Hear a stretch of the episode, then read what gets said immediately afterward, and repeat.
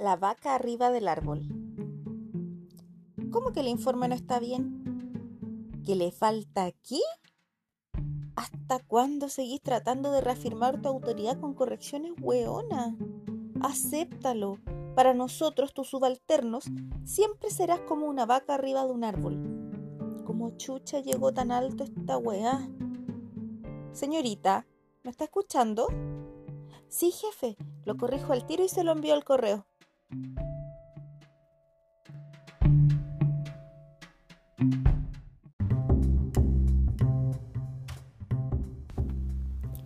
Saque la lengua. Hoy he mirado la foto de tu última publicación de Instagram solo 10 veces. Bueno, 10 veces en lo que va del día. En todo caso son 1500 veces menos que ayer. Es que te ves tan rico aunque hoy debo reconocer que por primera vez le di un beso a la pantalla. Me acabo de tocar la frente y no tengo fiebre, pero igual yo creo que estoy enferma.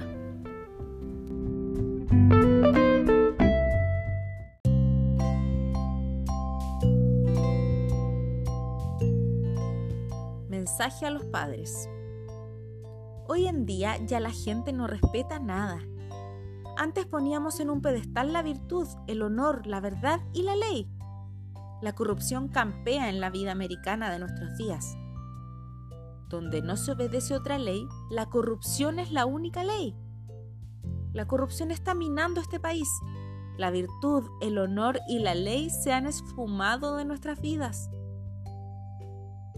declaraciones de Al Capone al periodista Cornelius Vanderbilt en entrevista publicada en la revista Liberty en 1931, unos días antes de que Al Capone marchara preso.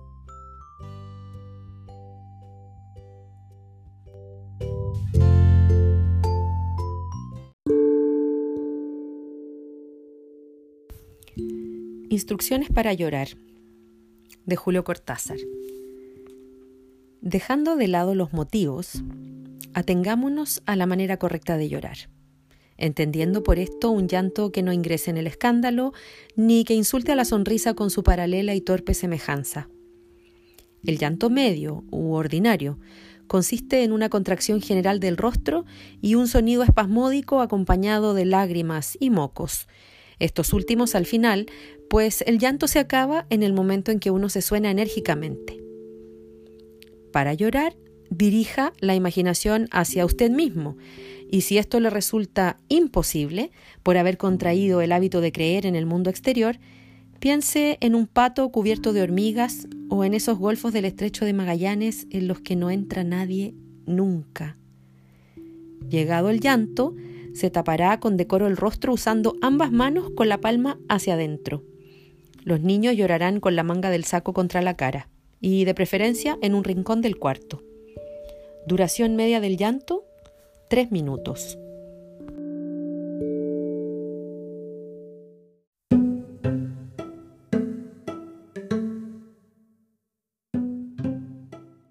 La vecindad del chavo. Casi siempre cuando juzgamos eventos del pasado con ojos del presente, anacronía, cometemos un error metodológico, dirían los entendidos. Con la vecindad del chavo pasa al revés. Me he dado cuenta de que se trata de una serie adelantada a su época y una oda feminista. A saber, Doña Florinda, jefa de hogar, tiene novio puertas afuera y nunca es criticada por ello. Doña Clotilde le demuestra su interés abiertamente a don Ramón a pesar de la diferencia de edad. Por su parte, don Ramón, padre soltero, se hace cargo de su hija la chilindrina. La chilindrina es por mucho más inteligente, interesante y capaz que Kiko y el chavo juntos. Capítulo aparte. Ni hablar del señor Barriga y su cobrada de renta, la lucha de clases y explotación al proletariado precarizado y empobrecido.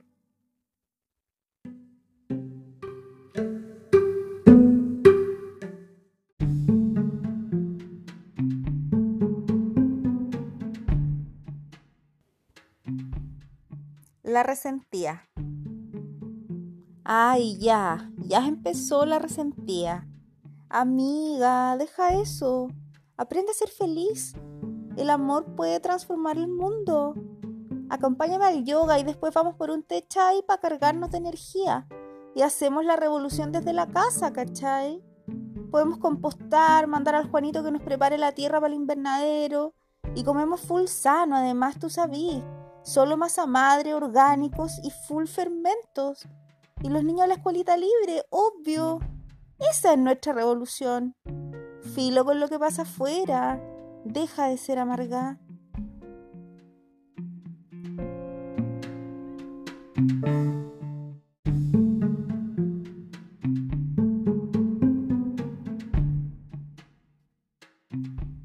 Relatos de una mujer borracha, de Martina Cañas. Cabra chica mal portada, parte 1. Colegiala, colegiala, colegiala, linda, colegiala. Señora, vamos a necesitar que lleve a su hija a la Martinita al neurólogo. Usted sabe que nosotros tenemos mucha paciencia, pero esta vez llevó las cosas demasiado lejos. Martina, ¿le cuentas tú o le contamos nosotros? Si pudiera volver atrás, le hubiese dicho algo así como, Mamá, yo sé que me vas a entender, estaba de la mano con el Vicente Correa Poblete del segundo C y llegó la Catalina González González del tercero B, nos separó, me dijo fea y se lo llevó. Por eso la agarré del jumper, la arrastré por el patio y le pegué tres patas. No fueron muchas como dijo ella, fueron tres nomás. Tampoco fueron fuertes, fueron semi suaves. Se merecía eso y mucho más. Zorra. Pero sentí miedo y preferí callar. Martina va a quedar condicional porque agredió a una compañera dos años mayor que ella y estamos evaluando si la suspendemos. ¿Verdad, Martina? interrumpió mi mamá. Yo, cabeza gacha, preferí callar. Cualquier argumento podría haber sido utilizado en mi contra. La va a tener que llevar al neurólogo para que la evalúen, dictaminó la profesora jefe. Abre paréntesis. En esos años, llevar al neurólogo a una niña era terrible, tan terrible como tener que tomar piscolita sin hielo. No como ahora, que los cabros chicos lo llevan porque sí, porque no, por si acaso, por deporte, porque eres tú mi sol, la fe con que vivo, la potencia de mi voz, los pies con que camino. Cierra paréntesis. Me llevaron entonces al neurólogo, quien me derivó a una psicóloga. Jugué un rato con la psicóloga, hice un par de dibujos, me pidió que armara unos cubos y que dijera qué tan bonitas me parecían unas láminas que me mostró. Y así, después de dos o tres sesiones, sugirió tratamiento psicológico para aprender a controlar mis impulsos, regular mis emociones, trabajar en mis creencias irracionales, fortalecer mi autoestima, desarrollar habilidades de resolución de conflictos y trabajar en habilidades sociales. En resumen, estaba entera pitiá, estaba más loca que evangélica en tienda de pandero.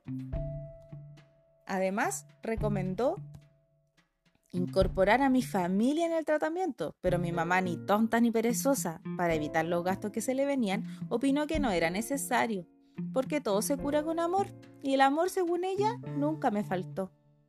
No seguí entonces ningún tipo de tratamiento, pero para que me aceptaran de vuelta en clases tuve que enmendar mi error y ofrecer mis disculpas públicas a la Catalina González González frente a todo el colegio un día lunes después de cantar el himno nacional. Estoy aquí adelante porque el día 5 de abril le pegué a la Catalina González González del tercero B y quiero pedirle disculpas porque lo que hice estuvo muy, muy mal. Disculpa, Cata, nunca más. Espero me puedas perdonar, dije. Pero me hubiese gustado continuar. También les quiero decir que se lo merecía, porque la muy maldita zorra me quiso quitar al Vicente, que es el niño de mis sueños, él va a ser mi esposo y vamos a tener hijos. De mascota tendremos un perro o dos, así que cualquiera de ustedes que se atreva a hacerme algo similar, la arrastraré de la misma forma en que arrastré a la Catalina, y lo haría mil y una veces si fuera necesario, así que cuidadito conmigo, weoncitas. Pero de nuevo callé. Recibí un aplauso por parte de mis profesores, compañeros y compañeras. Sonreí, caminé a mi fila y en cuanto crucé miradas con la Catalina, dejé de fingir mi sonrisa y la miré con cara de conmigo no te vuelves a meter, perrita, que si vienes por lana saldrás trasquilada. Atrévete a hacerlo de nuevo y te estrangulo.